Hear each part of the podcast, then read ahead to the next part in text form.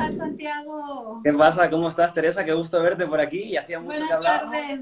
Muchísimas gracias, muy bien. Pues ya de vacaciones, como ves, con un look diferente, pelo rizado, más morenita. Ya, de Ya te veo, ya te veo. contenta. 100% playera, así que me encanta verte Sí, así. sí.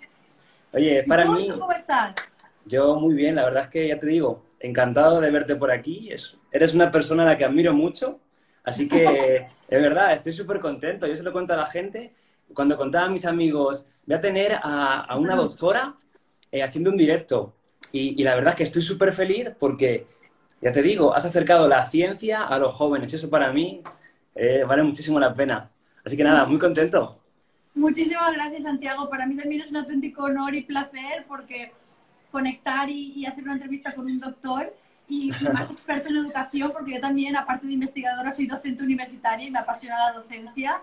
Eh, entonces, nada, súper, súper encantada y un auténtico placer entrevistarte. Bueno, entrevistarnos mutuamente.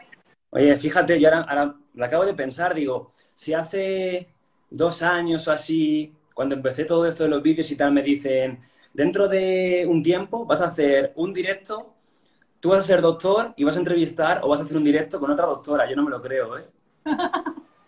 Fíjate, Pues hombre, hay fíjate. que ser optimista, luchar por los sueños y por lo que se quiere y a tope trabajando es lo- se consigue todo. Trabajo y Sí. Por supuesto que sí, pero yo creo que no es algo muy normal que gente de doctorado, de la universidad, se meta en, esto, en estos campos, ¿verdad? Claro, claro. Eh, lo de TikTok es un campo totalmente que parece como ajeno a la universidad y sin embargo es una plataforma tan educativa. Yo aprendo tanto, yo doy clases en la universidad, pero considero que, que es una plataforma súper educativa, didáctica. El editor de vídeo de TikTok te permite utilizar, incluso poner links con Wikipedia. Yo este año que viene lo voy a recomendar a mis alumnos, incluso voy a hacer ejercicios con TikTok para que sean capaces de resumir en menos de un minuto artículos científicos o contenido científico de forma muy breve. Qué guay. Oye, yo, vamos, imagino que habrá más, más seguidores tuyos conectados que míos, pero para la gente que no te conozca, que no sé si habrá alguien que no te conozca, ¿a qué se dedica Lady Science o en qué, en qué invierte su vida, no? Sí, sí, muchas gracias, Santiago.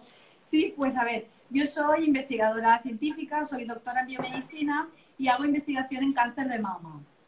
Eh, me, me licencié en farmacia, luego hice un máster en aproximaciones moleculares a las ciencias de la sal- salud, luego un doctorado en biomedicina y bioquímica, posteriormente migré al extranjero y hice un postdoctorado en, en Londres, en la Universidad Queen Mary de Londres. Ahí también estudiaba mecanismos de invasión tumoral y después del postdoctorado volví a, a mi ciudad de origen, que es Valencia, y conseguí una plaza en la universidad. Y allí soy docente, doy clases de histología y anatomía patológica a futuros médicos y dentistas y también pues hago investigación en cáncer de mama. Esa es un poco mi trayectoria. Y decidí empezar el proyecto Lady Science porque por mi trabajo necesito estar al día todos los días en las nuevas investigaciones científicas en este campo y en el campo de la ciencia y sobre todo la evidencia científica, que es lo que más me, me empujó a lanzarme a las redes para frenar la desinformación y los bulos. Y nada, es un poco mi contexto para que me conozcáis lo que soy yo. Y tú, Santiago, cuéntanos sobre So- solo eso, ¿no? Solo eso. Solo eso. Que Me he claro, enrollado igual demasiado. yo- no, no, me refiero a que solo eso de currículum, que yo te conozco, claro, yo te conozco un poquito y yo sé que tu currículum es que es espectacular. Y yo cuando, yo te, cuando, cuando te empecé a conocer, digo, cuando empezó en TikTok, ¿te dio un poquito de reparo que la gente dijese, uh, esta mujer que es súper preparada, con la primera de su promoción, muchísimos artículos científicos, y se mete en TikTok? ¿Te dio como cierto reparo que la gente pudiese pensar que tu reputación bajaba por eso?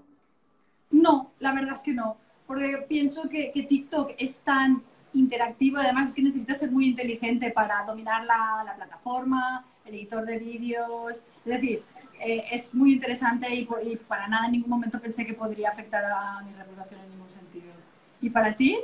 Qué bien. Mira, bueno, yo empecé en TikTok, yo creo que de otra manera, ¿no? Yo siempre lo digo que mi comienzo en TikTok es la historia de un fracaso. Y así lo digo siempre. Porque yo, yo hacía vídeos para YouTube y para Instagram.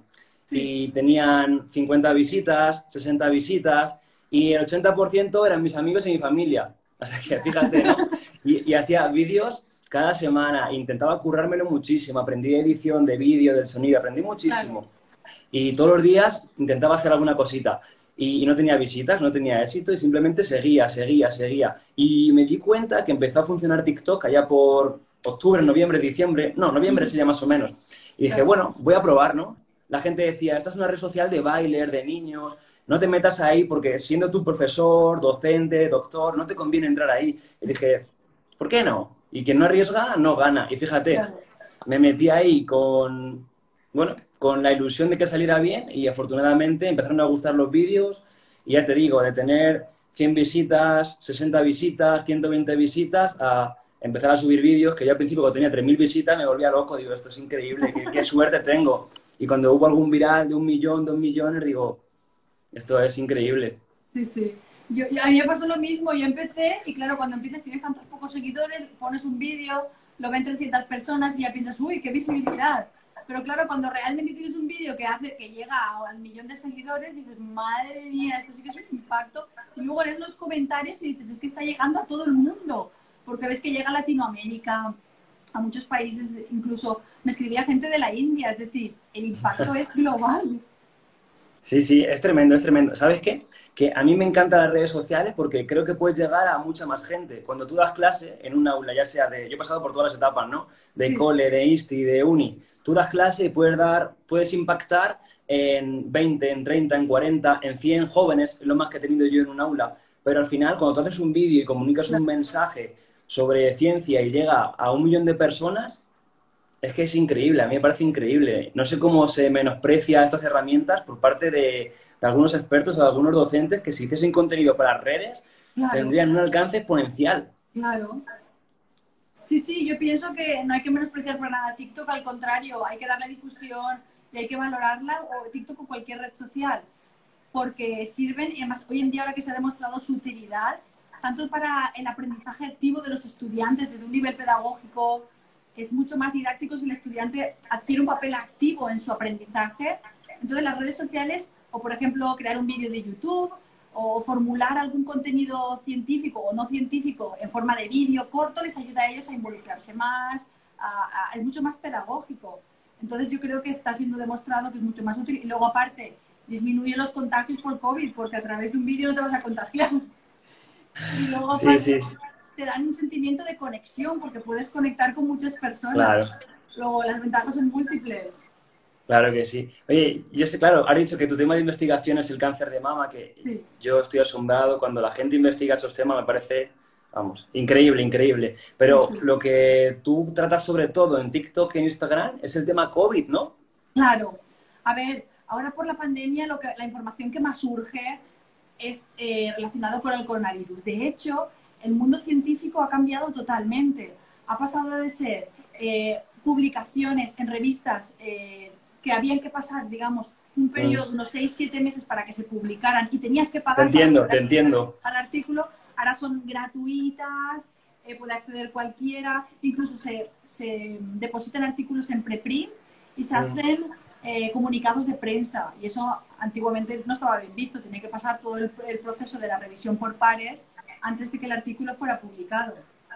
Sí, sí. yo, no sé si, yo no sé si esto la gente lo sabe, claro. A mí me lo cuentas y digo, ay, sí, yo también lo he sufrido. Claro que la gente no sé si lo sabe. Cuando tú escribes un artículo, tú tratas en escribirlo tres, cuatro, cinco, seis meses y luego tú lo envías a la revista y la gente piensa que tú lo envías y lo publicas y todos van contentos. Pero claro, luego antes llevaba, yo he llegado a estar esperando seis meses para que me dijesen sí o no, se publica o no. Y ahora, claro, con todo esto, como hay tanta urgencia, pues tiene que ser todo mucho más rápido, ¿no? Claro. Yo he llegado a esperar seis meses a que nos contestaran eh, un artículo con posibles cambios, luego tienes que abordar los cambios y volverlo a mandar, que entre pitos y flautas te tiras un año. Tremendo, tremendo.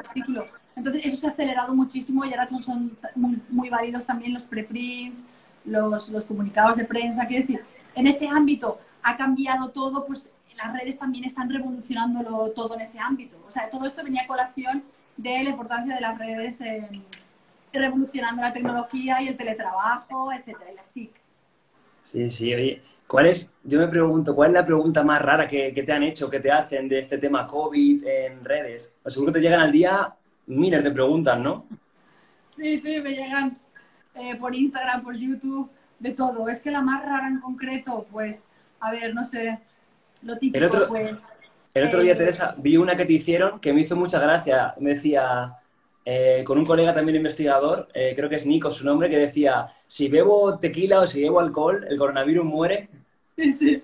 Por ¿Eso es cierto o no? eh, es cierto que no muere, es decir, o no Ah, vale, mata. vale. De hecho, debilita tus defensas y es contraproducente. Entonces, es mejor no beber alcohol para mantenerte fuerte inmunológicamente. Obviamente, por un chupito de tequila no, no va a matar las, el virus. Sí, Vale, me llegó vale. todo desde eso hasta que, por ejemplo, una mujer que me preguntaba, muy preocupada, mi marido se contagió, no estamos compartiendo lecho, ¿cuándo cree que podré empezar a, a retomar mi vida marital con mi marido? Yo, pues según los estudios, después de los ocho días del inicio de los síntomas ya puede usted retomar su, su trabajo. Y luego lo que también me preguntan muchísimo, muchísimo y que estoy notando es que estoy inspirando mucha gente a, a perseguir una carrera en ciencia, ser científicos. Y todos me preguntan, ¿qué carrera me recomiendas? ¿Qué debo hacer para trabajar en ciencia? Yo siempre digo que como los equipos científicos son multidisciplinares, hoy en día se necesita de todo. Necesitamos biólogos, médicos, eh, veterinarios, farmacéuticos, odontólogos, es decir, un, un campo muy amplio de carreras de ciencias de la salud, básicamente. Estoy 100% de acuerdo. Justo hoy lo pensaba. Digo, los Lady Science, Low Tips, Rantax, Santiago Amador, creo que han conseguido que estudien más universitarios que muchas universidades. Esto suena mal, pero creo que es así, ¿eh? Me hizo muchísima gracia un vídeo que creaste eh, donde hablabas de la Universidad de TikTok, ¿te acuerdas? Ese vídeo fue meteórico, se hizo muy viral y, y es, muy, es un concepto muy interesante, ¿no? Que pueda la gente a través de TikTok formarse y conocer a profesores universitarios que inspiran y que, quiero decir, yo creo que estamos aproximando ya no solo la ciencia, sino también la universidad y la, y la educación superior. Y mucha gente a lo mejor que se veía como incapacitada o tiene una imagen de la universidad elitista, se da cuenta que no, que, que estamos al alcance de, de todas las personas que quieran estudiar y que, y que todo es posible si quieres, si puedes y, y tienes ganas. Mira, Teresa, nos hacen por aquí una pregunta, a ver si te apetece contestarle, también contesto yo si te parece bien. Por cierto, la gente que está conectada, que nos ponga sus preguntas y vamos contestando más tarde, más temprano, pero vamos llegando a ellas. Nos dicen, ¿es muy difícil encontrar trabajo en ciencia o en el mundo de la ciencia? ¿Tú qué opinas? A ver, realmente necesitas tener un buen currículum. Es decir, si quieres conseguir financiación, tienes que ser de los mejores de tu promoción. Es decir, tú acabas biología, acabas farmacia, acabas medicina, eh, puede ser bueno, pero si quieres trabajar como científico tienes que tener un muy buen expediente para conseguir financiación pública. Obviamente en esta vida todo es competitivo. Estamos en un ambiente competitivo y van a dar siempre la financiación y las becas a la gente con mejores expedientes. Claro. Entonces, es difícil, es relativo. Eh, no sé, eh, sí que es difícil porque no dan mucha financiación y, y poco a poco, pues ojalá el gobierno se dé cuenta de más ayudas y vayan fa- favoreciendo la inversión en I+.D. Ojalá, ojalá, ¿Cuánto claro. científico en España? Muy poco. En Esa, pregunta más para ti, que tienes trabajo en la universidad así de más seguido. Si quieres Sí, sí, responderla, pero, ganamos poco, deberíamos estar mejor valorados porque somos para lo que merecen poco, para lo que merecen Claro. poco. Yo, en esa pregunta de si es difícil o no trabajar de la ciencia, yo creo que sí es difícil. Sí es difícil por lo que tú has dicho, porque al haber tan poca inversión hay pocas oportunidades. Si hubiese mucha inversión, habría mucho más oportunidades y mucha más gente podría entrar a la uni, a equipo de investigación, docencia, lo que tú quieras, ¿no? Pero de esta manera es complicado y ya digo, como tú lo has dicho, yo no sé si te da vergüenza que lo diga, claro. Eh, Lady Science, la primera de su promoción en, en todo lo que ha estudiado, pues claro que sí tiene financiación. Por ejemplo, Santiago Amador no recibió ninguna beca nunca, ¿no? Entonces, esto hay que decirlo a la gente. Claro, Que la gente cree que es sencillo, pero no es nada sencillo. claro, Entonces, no yo no me consideraba un mal estudiante y fíjate, yo no conseguí ninguna beca para doctorado. claro. Y tuve que hacerlo a la vez eh, trabajo, opos y doctorado. Yo siempre lo digo, que esos años, no sé si volveré a repetirlos, ¿eh? pero para mí se queden. Eso te quería preguntar, si, si repetirías, si empezaras de nuevo, ¿volverías a hacer un doctorado? Sí, sí, sí lo volvería a hacer porque al final forma parte de lo que soy yo, de por lo que la gente me conoce y es algo que me ha gustado mucho. Yo me lo pasé muy bien estudiando doctorado, visto ahora en retrospectiva, ¿no? Cuando tú estás dentro del doctorado, no es tan bonito todo, claro. La gente ve los vídeos de, por ejemplo, un concurso que participé de 3MT o la tesis doctoral al final, la gente ve eso y dice, qué feliz, qué bien todo, cómo aplaude todo el mundo. Pero cuando estás 3, 4 años empujando, empujando, empujando para que salga y hay días interminables, pues ahí es más duro. Pero yo sí lo volvería a hacer, yo sí lo volvería a hacer. ¿Tú no? Tú sí también, ¿no? Sí, sí, yo también lo volvería a hacer y yo lo recomiendo siempre que se pueda, porque da un nivel de formación eh, que no se adquiere con ningún otro tipo de, obviamente no se adquiere con ningún otro tipo de curso, porque es un trabajo del día a día, de campo, de perseguir un tema por tanto tiempo, es como un trabajo de constancia y de yo puedo, voy a conseguirlo a por ello. Pero sí, yo sí que lo recomendaría al 100%. Complicado, pero yo también, también. Nos preguntan sobre el año que viene, sobre cómo va a ser la vuelta a clase, los recreos, la vuelta a clase, Tú que eres docente en la universidad, imagino que trabajas todo el curso en la uni, yo trabajo de manera temporal de vez en cuando, pero ¿cómo crees tú que va a ser la vuelta a la universidad el año que viene? Pues no se sabe porque se barajan muchísimos escenarios. Todo depende de cómo esté el panorama de los rebrotes en septiembre. En principio, se aboga por una presencialidad al 100%, es decir, eh, vamos a ir y va a ser todo presencial. Eso sí, el aforo de las clases se ha reducido un 75% aforo reducido, presencialidad y en función de cómo esté la situación, pues se, reducirá la presencialidad a, un 50% combinado con eh, educación virtual o si el, si el asunto está más delicado sería 100% virtual. eso es, eso es. Se, va, se va a buscar la presencialidad y en tu, en tu caso Sí, eso es, justo es eso, claro. Hoy, hoy justo subí un par de vídeos sobre el tema, la gente pregunta mucho sobre qué va a pasar en septiembre y claro, solo tenemos las recomendaciones del Ministerio de Educación, que es que la prioridad sea la vuelta a las clases en septiembre. Pero por supuesto, esto depende de cómo avance el caso en agosto y principio de septiembre. Por ahora lo que tenemos es presencialidad siempre que se pueda, con ciertas medidas de higiene, nada de mascarilla cuando estén sentados los estudiantes, pero sí cuando no se mantengan las distancias de seguridad. Pero claro, nosotros sabemos que eso es muy complicado de llevar a cabo, porque yo me imagino en un aula universitarios todavía, gente de instituto más complicado, pero por ejemplo niños es muy, muy difícil. Por eso, para mí, lo mejor es que se creen grupos de convivencia cerrados y que solo se junten con ese grupo. Por ejemplo, el grupo de primero de primaria se junta con ese grupo en el recreo y en la clase. El de quinto igual. Y en el instituto, pues más o menos igual, porque si no puede descontrolarse la situación muy rápido. Vamos, yo no sé de este tema demasiado, no sé qué opinarás tú, pero lo veo complicado. Sí, sí, con los niños es muy complicado. Con los niños es muy complicado porque ellos van a su aire y no, no, entienden tampoco lo de las medidas de seguridad y protección, no les cuesta más asimilarlo. Entonces, eh, con los niños va a ser muy complicado. ¿Sabes qué creo yo, Teresa? Que no es que no sean conscientes de la gravedad, sino que sus emociones están por encima de su conciencia de la gravedad. Claro, al final eh, tú no quieres contagiarte, pero quieres estar con tu colega, con tu amigo de la clase. Entonces, es difícil, es difícil. Eh, por cierto, ¿cómo, ¿cómo está? ¿Puedes hacernos un resumen que nos preguntan por aquí de las vacunas? Un resumen de vacunas, qué se sabe, qué no se sabe. Así un pequeño, un minutillo de qué se sabe, qué no se sabe, cómo es la cosa. Pues a ver, las vacunas, la mayor, bueno, la mayoría, hay como 140 que se están investigando, pero solo han pasado a la fase de ensayos clínicos con humanos unas 27. De estas 27, solo hay como 6 en fase 3. Es decir, hay como tres fases, fase 1, fase 2 y fase 3. Cada vez se testan en mayor cantidad de personas. Y en la fase 3 sería la fase precomercialización. Es la, antes de que se comercialice. Se testan en miles de personas. Concretamente ahora hay 6. Están, hay dos chinas, una la británica, una alemana, la, la americana y luego otra, otra china. O sea, dos o tres chinas y luego las, las que he dicho. Y nada, van avanzando, parece que, que mm, generan inmunidad y que son seguras y eficaces. Entonces ya todo depende de que en esta en fase 3 sigan eh, siendo seguras, porque al estar la mayor cantidad de gente siempre hay más susceptibilidad individual. Entonces, si sigue siendo eficaz y seguro, pues las ah, pedirán a las autoridades competentes que las que las autoricen y luego, como se están manufacturando en paralelo, pues seguramente en cuando las autoricen, las, ya las tendrán disponibles para comercializar. Ah, vale, vale. No sé, no sé si esto es adelantarse mucho o pedir demasiado, pero ¿crees que se podría dar alguna fecha estimada, aproximada, o que tú creas que pueda llegar esa vacuna?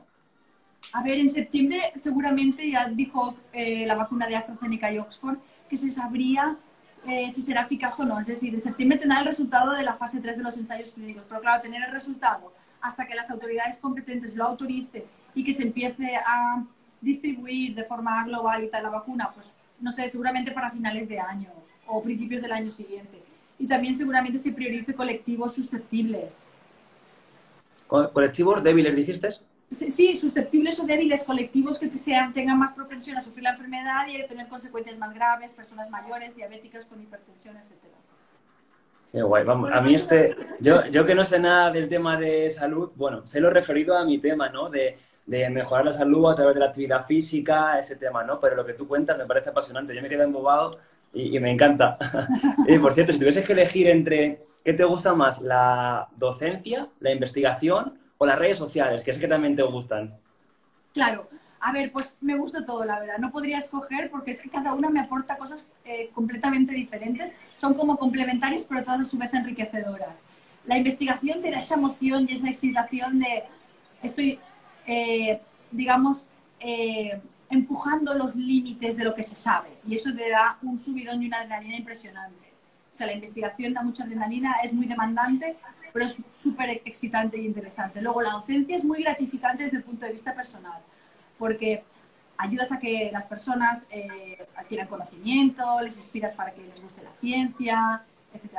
Y por otro lado, las redes sociales también son buenas porque te dan ese sentimiento de conexión, de, de, de, choque de realidad, de qué es lo que está ocurriendo en el mundo. Te llegas a las redes sociales, ah, hola mundo. Es decir, no, no, te quedas totalmente desligado en tu laboratorio sin enterarte de lo que ocurre. Necesitas eh, todo, todo es complementario. Que conecten, ¿no?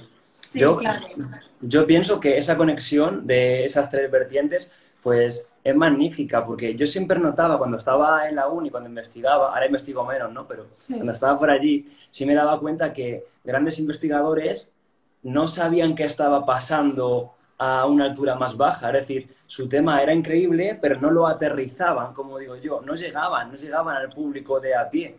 Entonces, yo muchas veces lo decía a investigadores, profesores, sabéis muchísimo de un tema que seguramente sea apasionante, pero si la gente no sabe que es apasionante porque vosotros no lo contáis de una manera sencilla, no van a venir a tocar la puerta de vuestra aula, de vuestro despacho. Quiero interesarme por el tema. Entonces, yo creo que las redes nos ayudan a eso, a conectar un poquito con la gente de una manera más sencilla, ¿no? Sí, sí. Una de las etapas más importantes de la investigación es la difusión de los resultados científicos, es decir, mm. lo que tú acabas de decir de forma muy clara, es decir, tú puedes investigar lo que quieras y puedes hacer algo impresionante, pero luego si no lo sabes difundir y no tiene un alcance y no llega a la sociedad, pues tampoco se queda ahí, no sirve para nada, pues... Pero bueno, claro. sí que Esto pasa mucho en el, en el mundo de la educación, pasa mucho. Hay investigaciones increíbles, increíbles, pero no llegan a los institutos, no llegan a los coles. Yo, cuando, claro, yo simultaneaba una cosa y la otra, la uni y el trabajo en etapas inferiores. Y yo preguntaba a los profesores, ¿conoces este autor? ¿Conoces esta investigación? ¿Conoces, ¿Conoces este proyecto? Y no los conocían.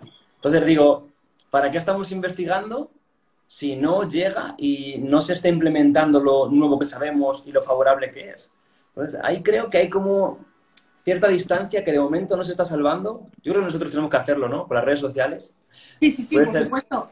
Es una, es una de, de mis misiones de entrar en TikTok.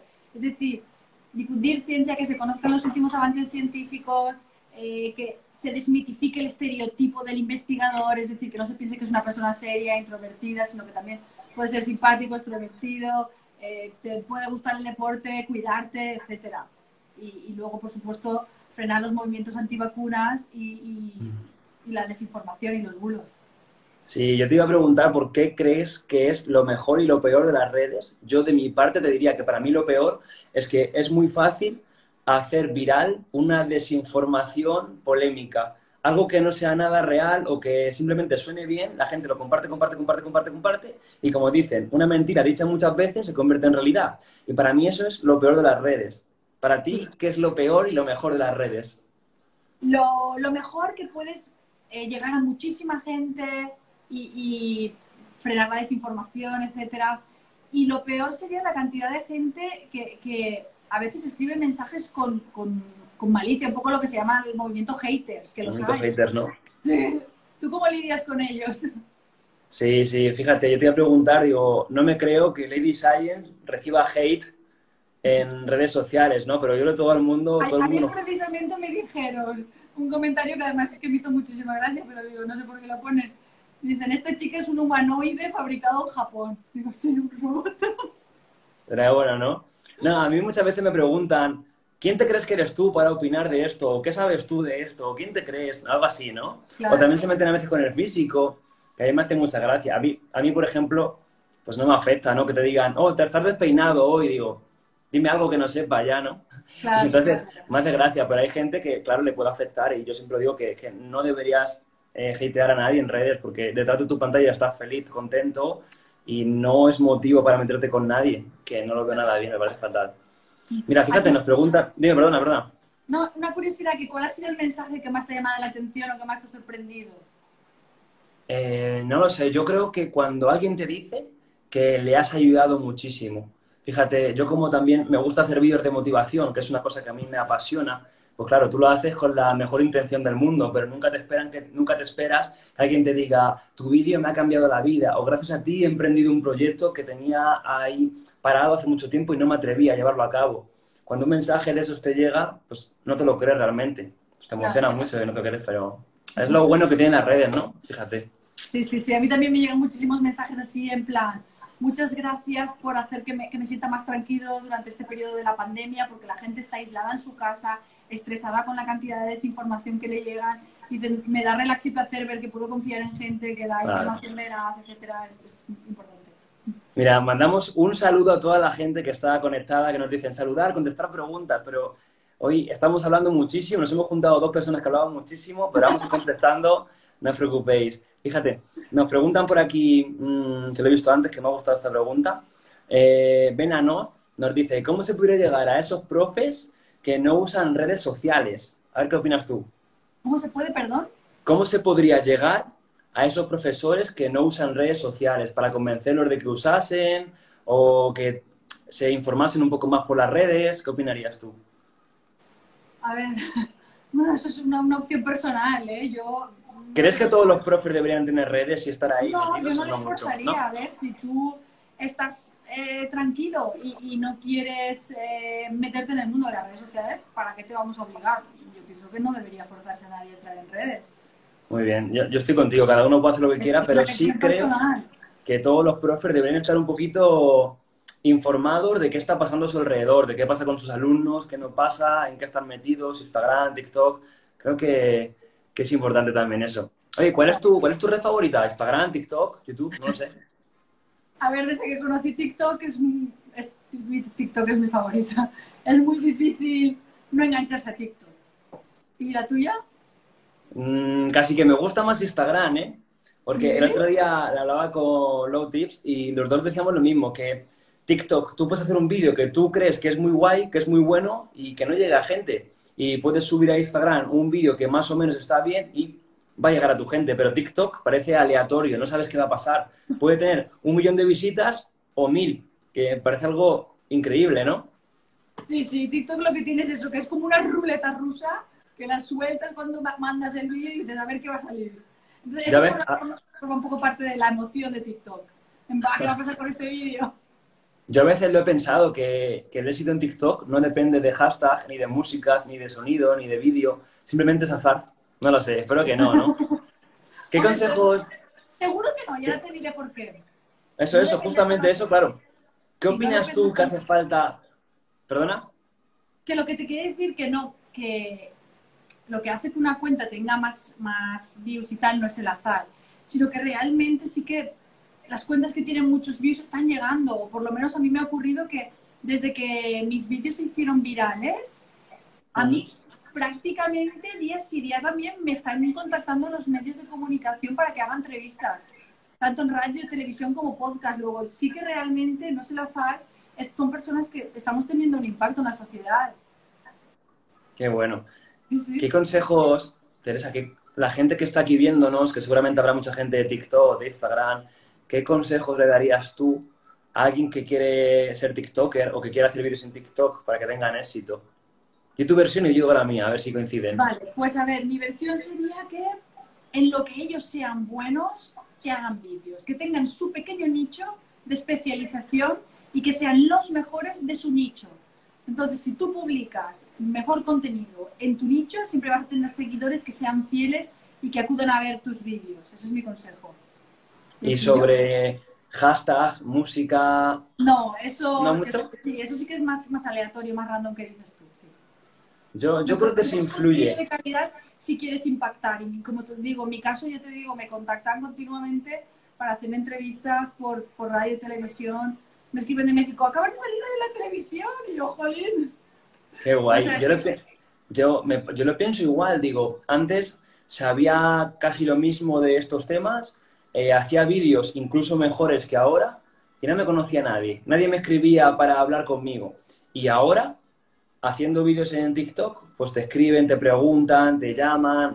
Es súper es súper curioso eso. La verdad es que parece que no, pero tener ese impacto posible en más gente, pues te ayuda muchísimo. Al final, aunque tengamos nuestro trabajo aparte de TikTok, por supuesto, pero siempre viene bien, ¿no? Un poco de reconocimiento y que la gente sepa lo que se está haciendo y lo que no se está haciendo. Claro. ¿Y alguna anécdota con tus, alguna anécdota de tu vida personal o profesional que quieras compartir? Mira, fíjate, justo antes, preparando esta, esta charla que íbamos a tener, estuve haciendo los deberes, ¿eh? Y pensaba, digo, alguna anécdota de profe de universidad, y a mí esta anécdota me encanta contarla, ¿no? Cuando estaba en la Facultad de Educación hay una fiesta que es, bueno, pues se llama cervezada, y no se bebe cerveza, pero se llama así, ¿no?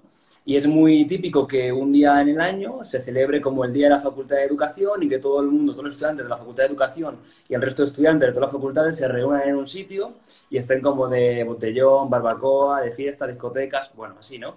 Claro, y ese día todos los estudiantes me decían, profe, hoy hay que cortar antes, que tenemos que irnos de fiesta. Y yo súper serio, no, no, no, no, la clase hay que darla entera, aquí no se regala ni un minuto de fiesta, luego iréis. Hay tiempo primero para la clase y luego para la fiesta.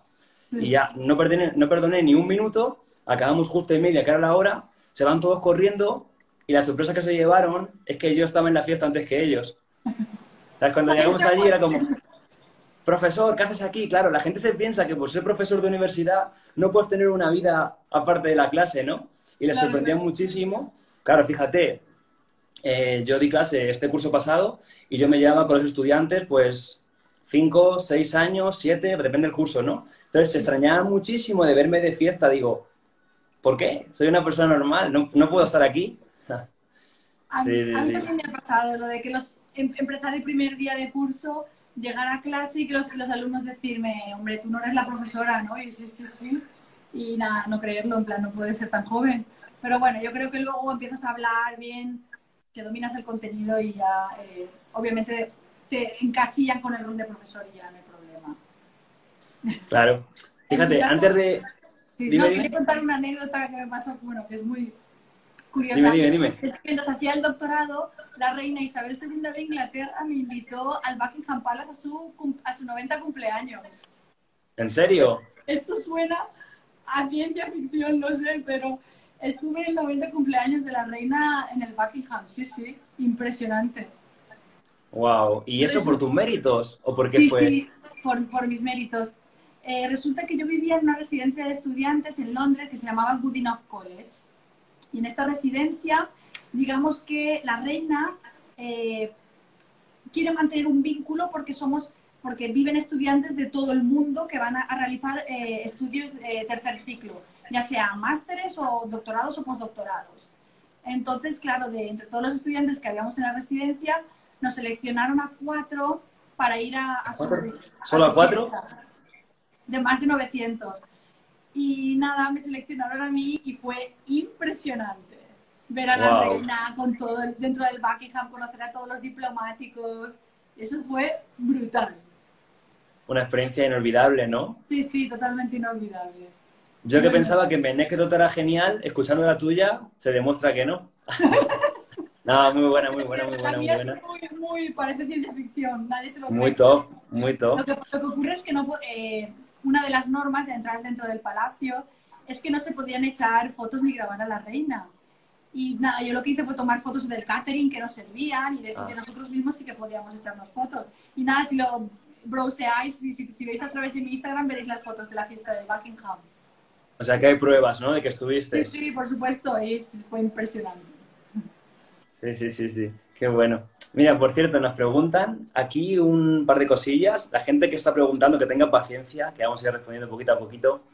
Eh, ¿Podéis hablar sobre los recreos de la vuelta a clase? En, eh, en, el tema uni, pues es distinto, ¿no? Porque no hay recreos como tal. Pero, ¿cuál dirías tú que es la mejor manera para hacer un recreo, por ejemplo, en un instituto o en primaria? Para mí, por lo menos, como he dicho antes, la mejor manera sería establecer grupo burbuja y que cada grupo salga con el suyo a un apartado del recreo únicamente y que no se mezclen alumnos de una clase con otra, para que no exista tanto riesgo de contagio. Sí, yo creo que es muy sensato. Básicamente eso. Si entre, lo ideal sería que entre los niños guardar en, guardasen la distancia de seguridad, que llevasen mascarilla, etcétera. Pero bueno, si no se puede hacer eso, pues lo que dices tú, por grupitos, muy segmentado. Cuanta menos gente y menos densidad, mejor. Sí, bueno, es complicado, pero sí. Eh, fíjate, otra pregunta que, que me gusta mucho. ¿Qué cambiaríais de TikTok? No sé, ¿tú qué cambiarías? Yo te lo digo, yo lo que cambiaría es que si te copian vídeos, fuese obligado que reconociesen que tú lo has hecho antes. Yo cada día abro TikTok y veo un vídeo, digo, pero si es lo que he dicho yo, y, y, es igual, incluso hay veces que veo mis vídeos con mi voz en, en otra imagen, digo, pero esta voz me suena mucho. O incluso mi vídeo de mi, de mi cara. Digo, ¿qué dices? Sí. ¿y por qué no dices mi nombre? Lo podrías denunciar, ¿eh? Hay propiedad intelectual. Bueno, pero tampoco es propiedad intelectual porque no lo has registrado tú antes, ¿no? Es, es, complicado, ¿no? Pero como que se presta mucho a que te copien y ser copiado y es una cosa como que no, no me enfada, pero sí me molesta un poquillo que tú estés pensando una idea súper creativa para que luego lo copien cada semana cinco veces. me da un poco de coraje, la verdad. Sí, sí. Bueno, ánimo. Yo, ¿qué cambiaría de TikTok? Pues en algunas ocasiones el algoritmo, no sé. Porque como dices, sí. que es verdad que a veces es muy random. Porque el vídeo es que menos esperas que se haga viral, que a lo mejor no has dado ninguna información de relevante, se vuelve súper viral. Y vídeos que realmente tienen un contenido top, se quedan ahí en 7.000 views. Sí, verdad, es verdad, es verdad. Yo lo, lo, sé, lo vivo, lo vivo cada día. A lo mejor haces un vídeo bailando que tú piensas que es un vídeo un poco chorra, tiene éxito, y un vídeo con una información realmente valiosa, pues se quedan unas poquitas visitas y eso da un coraje, ¿verdad? Mm. Sí, sí. Oye, aprovecho para mandar un saludo a toda la gente que está entrando, a Rodrigo, a Adriana, a Scott, a Jonas, a Fulgens, a Scott. Bueno, que es complicado contestar todas las preguntas. Y bueno, algo así para para acabar, hemos, acabado hemos hablado de redes sociales, de educación, pero yo quería saber, tú que das clase, para ti, ¿cuál es la cualidad o las cualidades que debe tener un profesor top? ¿Cómo debería ser para ti un profesor muy bueno? Para mí un profesor top tiene que mostrar mucho entusiasmo y dominar muchísimo la materia que está presentando. Porque si tú dominas y muestras entusiasmo en lo que, en lo que enseñas, el estudiante va a absorber esa parte del entusiasmo. Y creo que eso es absolutamente esencial. Obviamente eh, preocuparse por los alumnos, porque no todos los alumnos aprenden del mismo modo. Hay gente que es más visual, gente que es más auditiva, que, que aprende mejor utilizando una técnica u otra. Entonces, también recomendaría utilizar metodologías docentes variadas y luego, ya te digo, para impactar a todos los alumnos y eso, y sobre todo ser apasionado por lo que cuentas, contarlo de la forma más entusiasmada y nada, esa es para mí mi visión de un profesor ideal. ¿La tuya? Sí, para mí un profesor top debe ser un apasionado de lo que enseña y sobre todo entender a sus alumnos. Hay muchos profes que no entienden a sus alumnos y no conectan con ellos. Yo siempre pongo el mismo ejemplo. Si tú quieres enseñar matemáticas a Juan, tienes que conocer a Juan y saber matemáticas. Pero de esas dos cosas, la más importante es conocer a Juan. Porque si tú no conoces a Juan, no sabes qué tienes que enseñarle ni de qué manera. Y muchos profesores no conectan con sus alumnos por eso, porque están pensando únicamente en que lo más importante es su materia. Y lo más importante no es su materia, es el alumno que está recibiendo esa materia. Entonces, cuando entendamos esto todos los profes, pues la educación irá un poco mejor, ¿no? Es lo que se llama la pedagogía centrada en el alumno y que ahora está súper de moda. Por lo menos en la universidad sí que nos están inculcando, porque antiguamente eh, la docencia universitaria normalmente era un profesor con 250 alumnos y el espacio de educación europeo lo que ha intentado es eh, hacer clases más reducidas, que el profesor esté más en contacto con los alumnos, que no sean las típicas clases magistrales de oratoria, sino que haya una interrelación, se conecte con el alumno, se le, se le entienda y a la vez se le enseñe. Siempre y cuando el alumno es, tenga un papel activo en su aprendizaje. Eso es. Al final, el estudiante debe ser el, el centro de la clase. Sí, sí. Bueno, mandamos un saludito también a la gente que ha entrado, a Lola, a Mónica y no sé, Teresa, ¿alguna cosita más que quieras para cerrar este directo? Yo he estado súper a gusto, llevamos ya casi tres cuartos de hora, Sí, se me ha pasado volando, se me han pasado volando. Nada, que ha sido un auténtico placer eh, intercambiar ideas sobre docencia, educación, coronavirus. eh, y nada, me ha encantado y intercambiar ideas también sobre TikTok.